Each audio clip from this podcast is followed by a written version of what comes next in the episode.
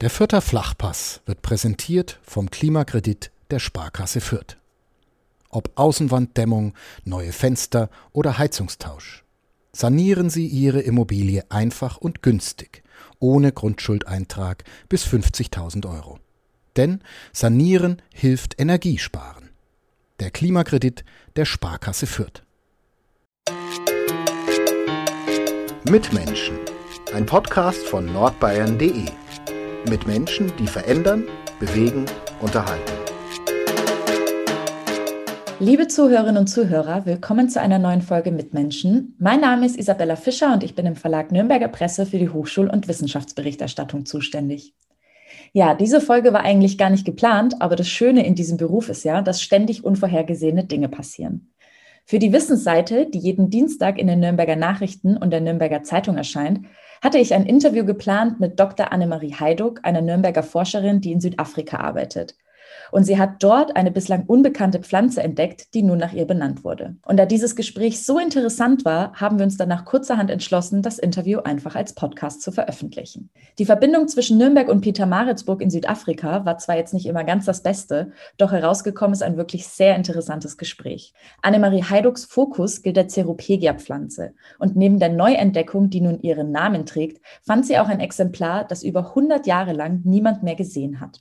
Und damit steigen wir doch gleich mal ein ins Gespräch. Und ich habe sie letztes Jahr wiederentdeckt und habe eine komplette Neubeschreibung ähm, gemacht. Und ähm, ja, zum ersten, das erste Mal, seitdem sie vor 100 Jahren ähm, beschrieben wurde, ja. dass, es, dass, dass, dass man fotografisches Material hat, dass jemand die Pflanze lebend fotografiert hat und beschrieben hat. Und Oh, wow. Ja. Das ist spannend. Das ist so, nach, nach der Entdeckung der neuen Art war das so drei Monate später das nächste Highlight.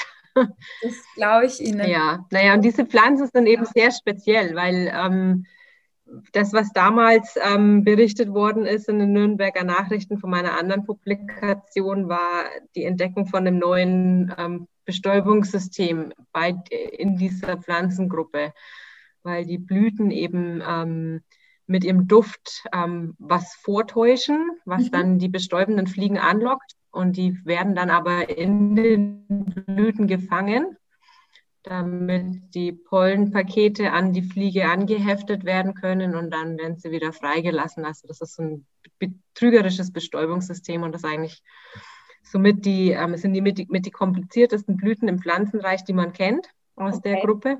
Und die haben eben noch viel kompliziertere Bestäubungsstrategien. Und das ist, ja, ich mit, mit meiner Arbeit, ähm, ich habe ja meine Bachelor, meine Master und meine Doktorarbeit an die Pflanzen geschrieben und habe jetzt mein eigenes Postdoc-Forschungsprojekt seit drei Jahren.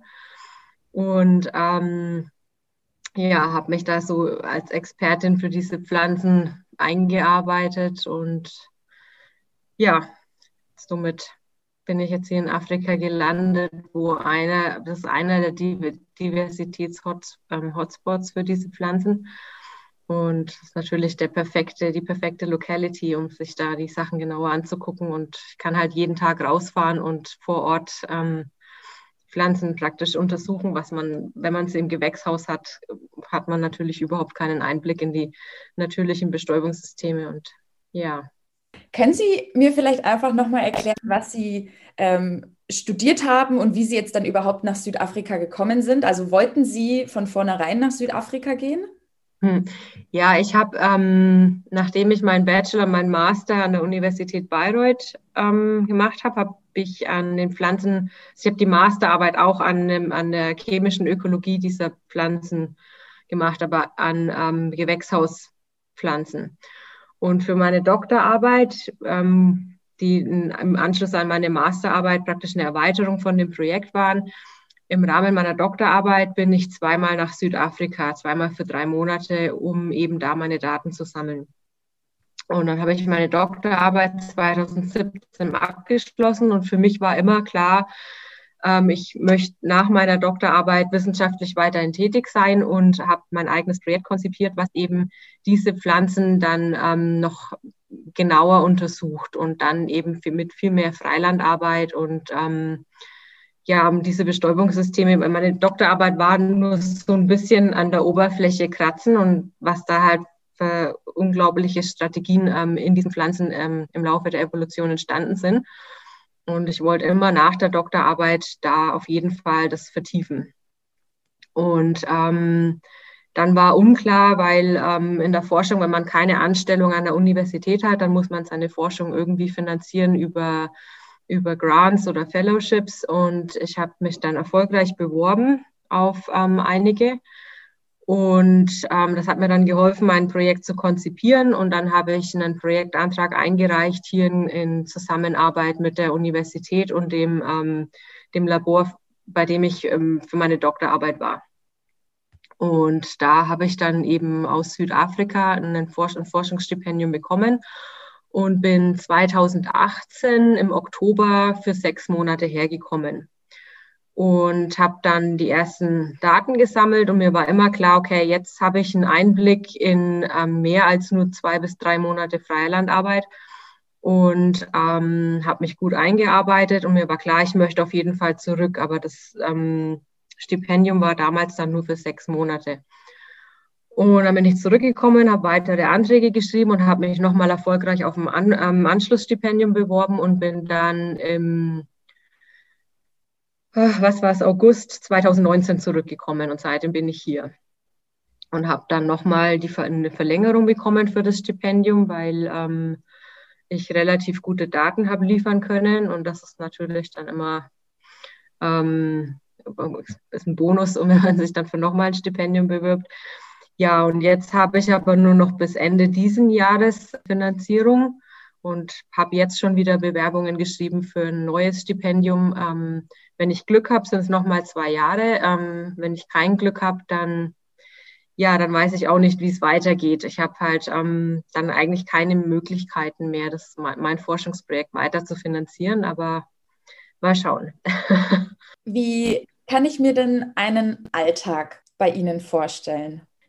Ja, während der Blütezeit, die ist von ungefähr August bis März, ähm, bin ich eigentlich jeden Tag im Freiland unterwegs. Ähm, die meisten Pflanzen am Standort sind relativ schwer erreichbar, geht dann auch nur mit einem Allradantrieb und ähm, dann mit ganz viel Wandern, bis man dann am Standort ist und dann ähm, werden Proben gesammelt, Duftproben, dann macht man Bestäuberbeobachtungen, sammelt bestäubende Fliegen ähm, und nimmt halt die ganzen Daten auf oder markiert Blüten ähm, für später dann eine Analyse für ähm, Fruchtansatz, like, also wie viele Blüten, ähm, die man markiert hat, haben hinterher dann auch Früchte. Und ja, wenn ich dann zurückkomme, also meistens ist man, bin ich eigentlich dann zehn Stunden Minimum unterwegs und dann kommt man zurück, geht ins Labor und das ganze Material, was man gesammelt hat, muss dann verarbeitet werden. Was noch ein spannender Teil meiner Arbeit ist, ist, dass ich, nehme ja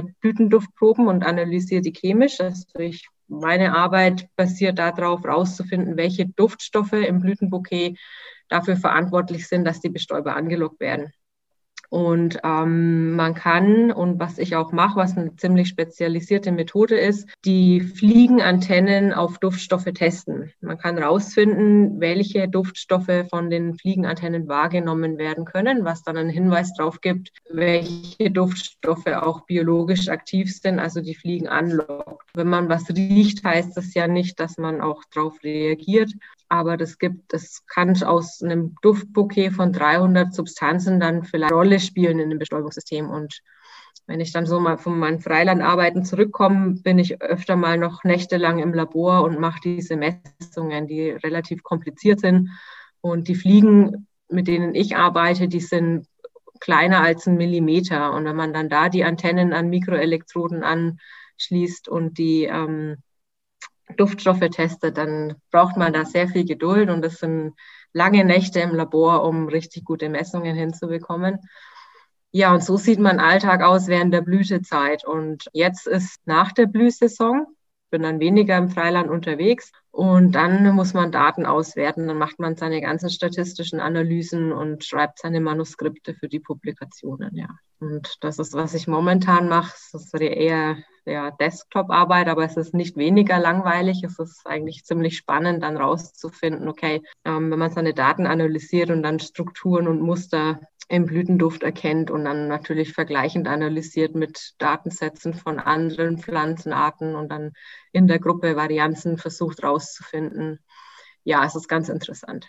Und meine Arbeit ist interdisziplinär. Also ich bin jetzt nicht nur, ich schaue mir die Blüten oder die Pflanzen nicht nur von der chemisch-ökologischen Seite an, sondern auch, wie sich die Blüte ontogenetisch entwickelt, also von der Knospe bis hin zur vollen Blüte. Da habe ich in Zusammenarbeit mit dem Naturalis Biodiversitätsinstitut in Holland, in Leiden, ähm, erst kürzlich eine gute Studie publiziert und wir haben uns auch zum ersten Mal angeguckt, welche Gene für die Blütenstruktur verantwortlich sind. Und ja, dann die phylogenetischen Analysen, also DNA-Extraktion und gucken, wie, sich, wie sind die molekularen Ver Verwandtschaftsverhältnisse zwischen den einzelnen Arten. Dann sind ganz viele Fliegentaxonomen ähm, involviert in meine Arbeit, die mir dann natürlich die ganzen, äh, die viel diverse, diversen Gruppen an Fliegen bestimmen müssen. Da ist viel, viel Arbeit und viel Zusammenarbeit international mit verschiedenen Leuten wichtig.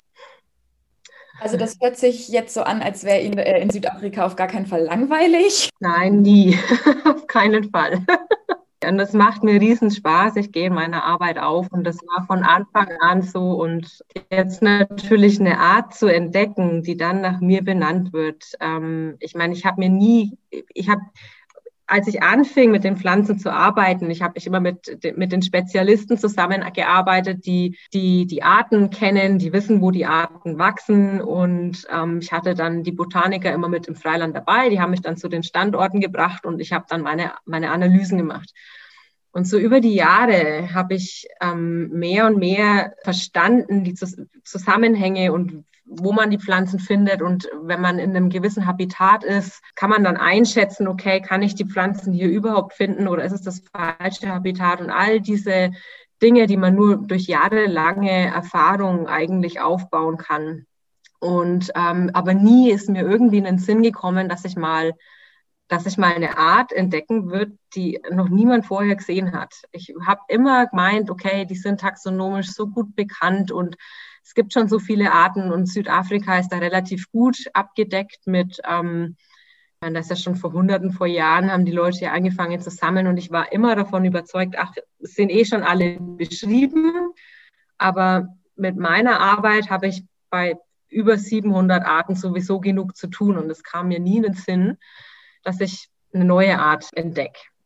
Und ja, während der Freilandarbeit, äh, ich war mit einem Kollegen unterwegs, stundenlanges Wandern und plötzlich ist diese Pflanze vor mir und es dann natürlich auch die Wahrscheinlichkeit, Pflanzen in, in, mit einer Blüte zu finden, ist relativ gering, weil die meisten Arten haben immer nur eine Blüte.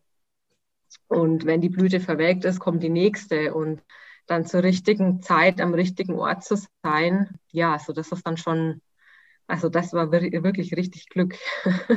Wie kann ich mir das vorstellen? So, Sie, Sie sind wandern und dann sehen Sie die Pflanze und wussten Sie sofort so, wow, das ist was komplett Neues? Oder wie kann ich mir das vorstellen? Weil das ist doch total irre, wenn ja, man, man unterwegs ist und dann sieht man das und denkt sich so, oh Gott, kann das was Neues sein? So was, was haben Sie dann gemacht, als Sie gesehen haben, okay, diese Pflanze ist jetzt, steht vor mir?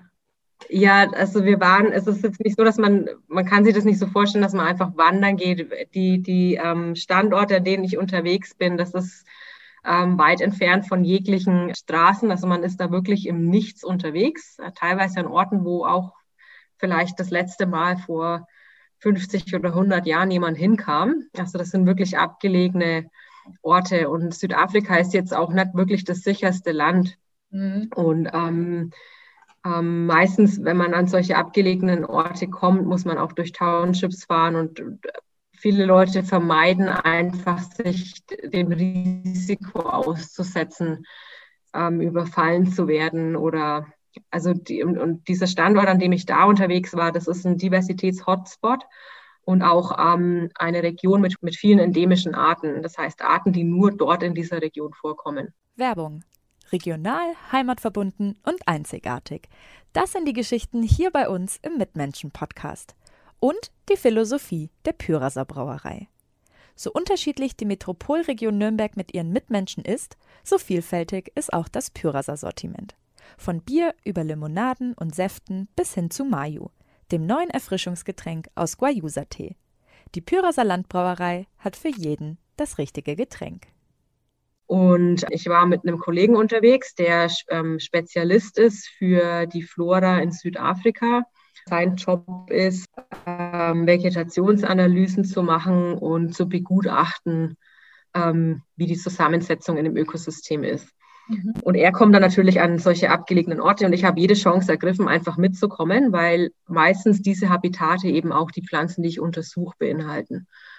Und ja, sind dann, dann, ich kann Ihnen mal Fotos schicken, wie abgelegen diese Orte teilweise sind.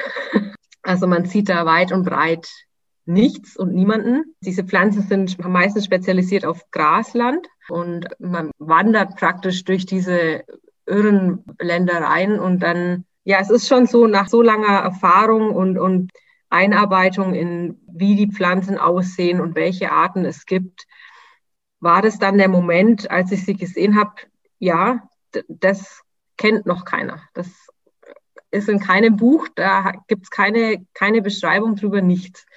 Dann meinen Kollegen gerufen und er ist auch ein Spezialist für diese Pflanzen und er meinte dann auch so, ja, super, jetzt hast du was Neues entdeckt und das werden wir nach dir benennen.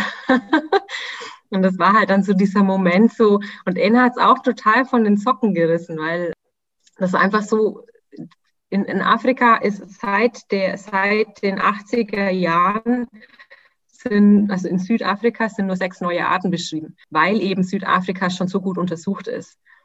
Und daran was Neues zu finden in dieser außergewöhnlichen Pflanzengruppe, das ist schon, ähm, ja. Ich meine, mein Kollege hat diese Aha-Momente relativ oft, aber er arbeitet an allen möglichen Pflanzengruppen und es mhm. gibt noch ganz viele Arten, die noch keiner kennt und die nicht beschrieben sind, aber in der Pflanzengruppe, die ich untersuche, ist es was relativ Außergewöhnliches, da noch was zu finden.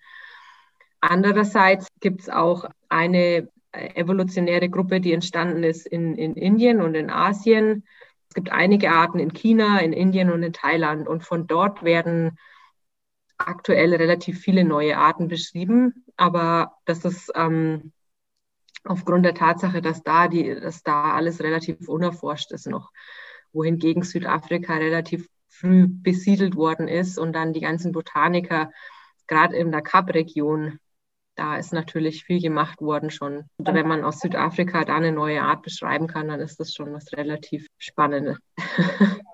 Wie, wie ging es dann weiter, als Sie dann diese Pflanze gefunden haben? Naja, dann geht's los. Dann packt man sein ganzes Equipment aus und ähm, natürlich auch die Kamera und dann fängt man an, alles zu dokumentieren, tolle Bilder, gute Aufnahmen zu machen, um das natürlich relativ gut zu illustrieren.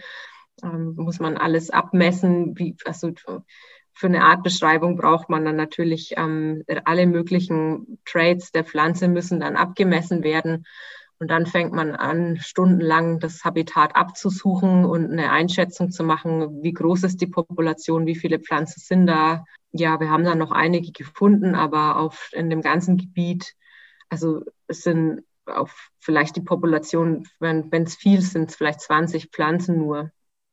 Und ähm, wir haben dann auch in, in dem Paper eine, eine rote Liste-Analyse gemacht und ähm, sie als kritisch ähm, ähm, endangered eingestuft, weil eben die Pflanze auch relativ selten ist. Es ist jetzt nicht, dass da viele Individuen vorkommen. Äh, und wie kann man sich das dann, dann vorstellen? Also wie, wer entscheidet denn dann eigentlich, wie diese Pflanze heißt? Ja, es gibt Nomenklaturregeln. Also man kann nicht einfach ähm, jeder Pflanze einen Namen geben, wie es einem so passt. Die Gattung ist natürlich ähm, klar. Und die Art, meistens ist der Artname ähm, assoziiert mit irgendwelchen speziellen Eigenschaften der Pflanze oder der Locality, wo man sie gefunden hat, der Region.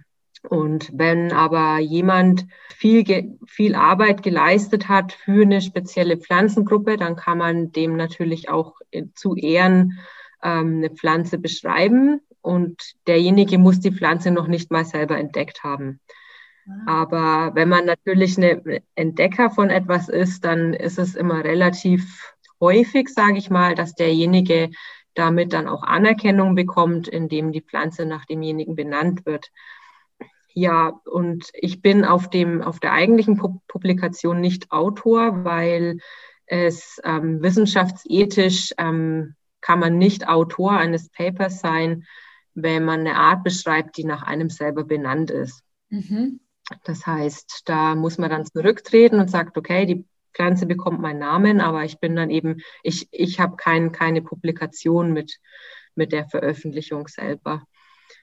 Ja, was ganz wichtig ist, man muss Herbarbelege sammeln. Das heißt, man muss die Pflanze sammeln und pressen und ähm, man kann keine Art beschreiben, ohne nicht auch einen, einen Typus Herbarbeleg zu machen und dann auch Isotypus. Man braucht also mehrere Belege, die an verschiedene Herbarien gesendet werden als Referenzen. Dann, was auch noch ganz wichtig ist, um die Artbeschreibung komplett zu machen, ist, man muss den Standort nochmal besuchen, um dann auch die, die Frucht beschreiben zu können, also nicht nur die Blüte und die vegetativen Merkmale, sondern auch, wie, was passiert nach der Blütezeit, wie sehen die Früchte aus ähm, und die Samen. Ja, und die Wurzeln muss man beschreiben, man muss sie also ausgraben, also das ist dann ein Haufen Arbeit.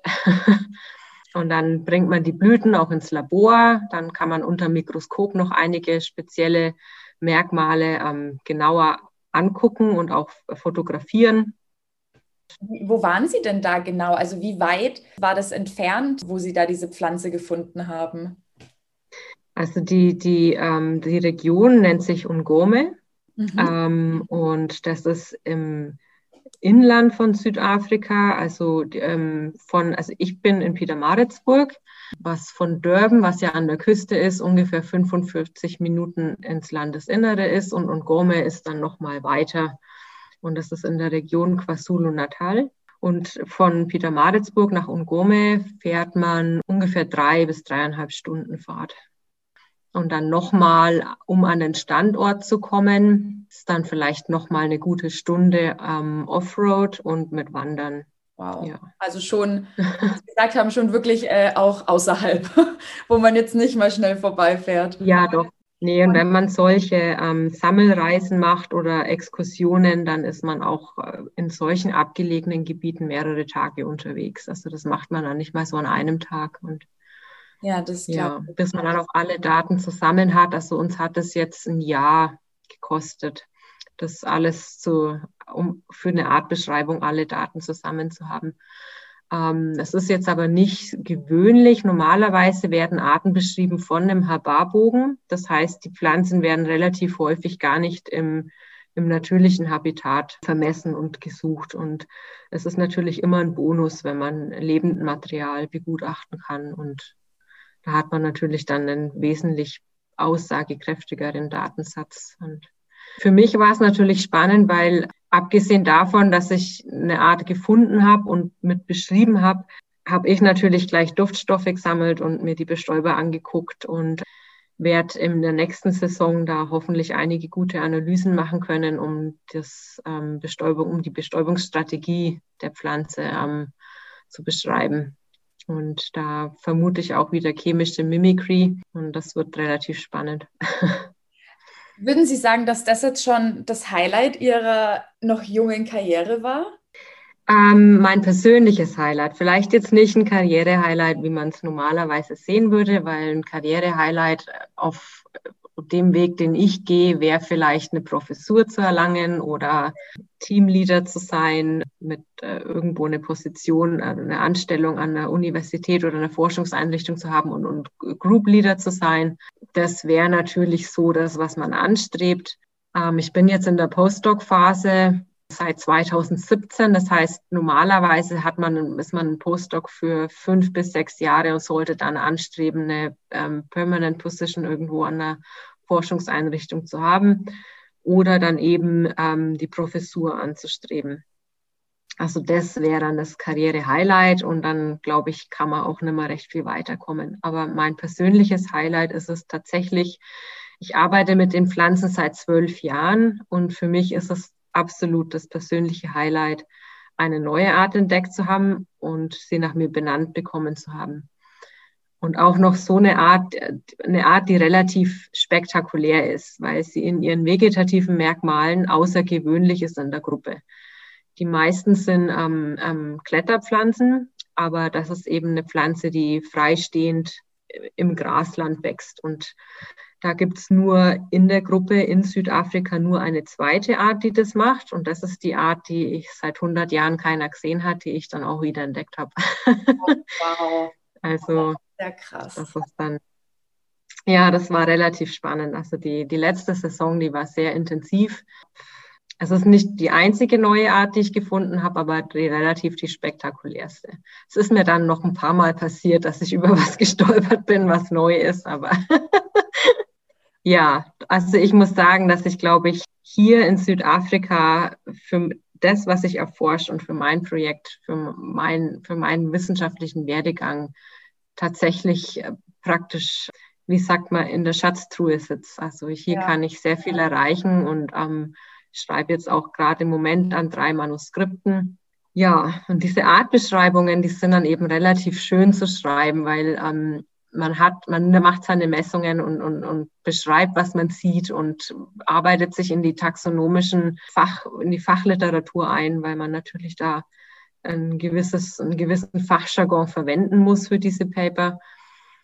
Und normalerweise meine, die, die Paper, die ich schreibe, die sind relativ umfangreicher, weil man da diese ganze chemische Ökologie mit einarbeitet und die Duftanalysen und die, die elektrophysiologischen Messungen. Und ich muss sagen, das war, war dann relativ schön, jetzt über den letzten Winter zwei ähm, taxonomische Paper zu schreiben. Also diese Wiederbeschreibung der einen Art und jetzt hier diese Beschreibung der neuen Art. Und das war dann schon für mich mal eine Abwechslung, weil ich, wie gesagt, vorher ja nie so wirklich taxonomisch ähm, aus der taxonomischen Richtung kam, sondern immer chemisch-ökologisch ähm, mit den Pflanzen gearbeitet habe. Und ja.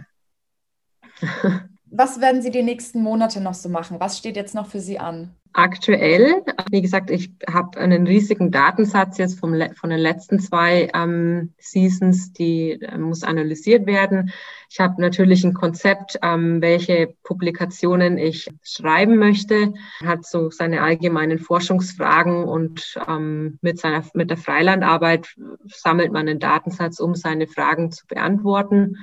Äh, man, man stellt eine Frage an das System und mit den Methoden, die man hat, versucht man eben Antworten zu finden. Und ich habe ähm, aktuell, ähm, wie gesagt, schreibe ich jetzt an drei Manuskripten und im August geht es dann wieder los mit Freilandarbeit. Und da muss ich mir jetzt dann auch meinen Datensatz angucken und Lücken ähm, identifizieren und ähm, mir einen Plan schreiben, für was ich jetzt in der nächsten Saison alles machen möchte und muss, um eben ähm, ja, meine, meine Forschungsziele zu erreichen. Dann habe ich natürlich diese ganzen anderen Arten, die noch beschrieben werden müssen.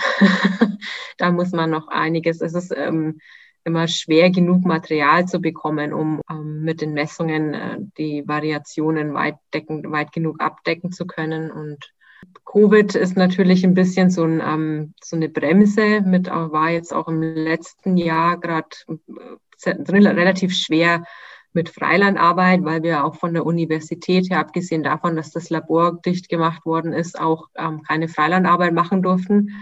Und unser Labor hat, ähm, wir haben sechs 4x4-Autos, mit denen wir halt frei durch die Gegend fahren können, damit wir unsere Forschung machen können. Und das durften wir aber eben auch nicht. Und da ist jetzt einiges aufzuholen von der letzten Saison. Ähm, ja, Freilandarbeit, die ich nicht machen konnte. Und bin eigentlich auch schon relativ, ähm, ja, ich freue mich drauf, wieder unterwegs sein zu können und raus und man, ja, meine Experimente durchzuführen, meine Daten zu sammeln und. heißt, in die Heimat nach Nürnberg wird es dann erstmal nicht mehr gehen, oder? Ja, doch, doch, natürlich. Ich vermisse meine Heimat sehr und ich bin so froh, dass ich ähm, jetzt durch das Sprachrohr Nürnberger Nachrichten mit meiner Heimatstadt ähm, meine Forschung und meinen Erfolg teilen kann. Das ist mir ganz wichtig. Und auch, weil meine Eltern zum Beispiel, ähm, ich schicke ihnen schon immer die Paper, die ich schreibe und diese ganzen Online-Artikel und die Blogposts. Aber meine Eltern sind jetzt natürlich nicht so, haben ein Problem damit, das Englisch so gut zu verstehen, dass sie verstehen können, was ich jetzt eigentlich wirklich mache. Ja. Und ich finde es wunderbar, dass ich jetzt durch einen Zeitungsartikel in meiner Heimatstadt auch ähm, kommunizieren, auf, auf einer Ebene kommunizieren kann, wo es eigentlich jeder verstehen kann, was ich mache und wo ich das relativ gut teilen kann.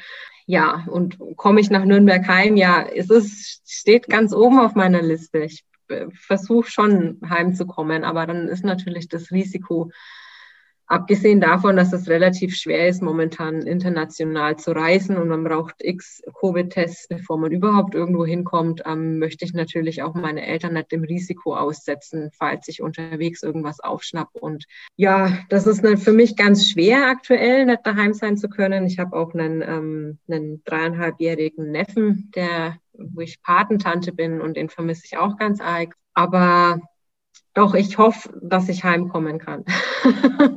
Bald. Eigentlich wollte ich den Frühling daheim verbringen. Das wäre schön gewesen. Aber ich habe natürlich dann auch dieses Zeitlimit, dass im August hier wieder alles losgeht mit Freilandarbeit. Und dann komme ich auch schwer weg. Und auch Weihnachten ist für mich Hochsaison, Dezember. Da bin ich rund um die Uhr beschäftigt und dann auch schwer. Aber doch, ich vermisse meine Eltern, ich vermisse die Heimat, ich möchte wieder auf die Nürnberger Burg gehen und die Stadt von oben sehen und ja, vermisse ich alles sehr. und den fränkischen Dialekt, den vermisse ich am meisten. ja, das können wir ja jetzt hier ein bisschen kompensieren in der letzten halben Stunde. Ja. Ähm, Gibt es denn für Sie, weil Sie vorhin ja auch gesagt haben, dass Ihr Forschungsprojekt ausläuft, gibt es noch so eine Region, wo Sie sagen, da möchten Sie unbedingt hin oder würden Sie am liebsten in Südafrika bleiben? Ähm, ich würde am liebsten in Südafrika bleiben. Das steht für mich fest und ich werde versuchen, das möglich zu machen. Allerdings habe ich, ich habe ähm, Kollegen in Indien und in Thailand ähm, und mein groß, also das große Ziel meines Projekts ist immer, die Bestäubungssysteme, die in, in, in meiner Pflanzengruppe sich in Südafrika entwickelt haben im Laufe der Evolution zu vergleichen mit dem, was in Indien und Thailand passiert ist in der Pflanzengruppe. Ob man da Parallelen erkennt oder ob es total unterschiedlich ist. Und ich wäre eigentlich dieses Jahr nach Indien geflogen. Ähm, das war, alles war geregelt, alles stand auf dem Plan. Ich hatte alle meine Permits ähm, und dann kam Covid. Aber das steht noch auf der Liste. Also nach Indien möchte ich noch zur Freilandarbeit zum Datensammeln. Und auch für nächstes Jahr stehen ganz viele internationale Konferenzen an. Das sind jetzt auch alle abgesagt worden dieses Jahr, also letztes Jahr und ähm, verschoben worden.